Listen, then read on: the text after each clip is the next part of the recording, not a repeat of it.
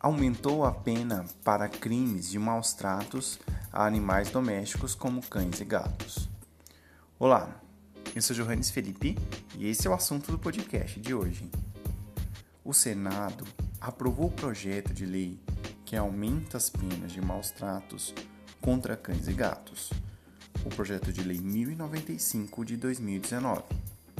O texto anteriormente foi aprovado pela Câmara dos Deputados no final do ano de 2019. A Lei de Crimes Ambientais, hoje, possui uma pena de detenção de três meses a um ano e multa no que abrange aos, aos maus tratos sobre animais. O projeto de, de lei altera esta lei 6.015 de 98 para criar um item específico para cães e gatos, que são animais domésticos mais comuns e as principais vítimas desse tipo de crime. E aumenta a pena para uma pena de reclusão de 2 a 5 anos pela prática de abuso, maus tratos, ferimento ou mutilação de cães e gatos, além de prever a proibição de guarda.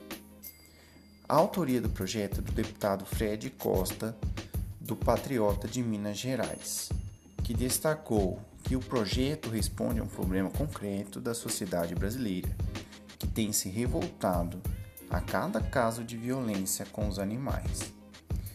Durante a votação, o senador Fabiano Contarato, Contarato do Rede do Espírito Santo, destacou que Apesar da proibição legal, a imprensa e as redes sociais têm divulgado o aumento e a frequência de delitos envolvendo atos de abusos, maus tratos contra cães e gatos.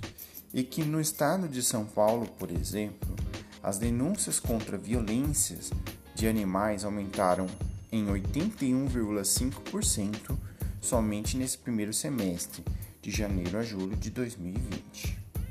Espero que vocês tenham gostado deste assunto. Siga a gente nas redes sociais. Segue Direito e Direito.segue. Valeu, tchau e até a próxima.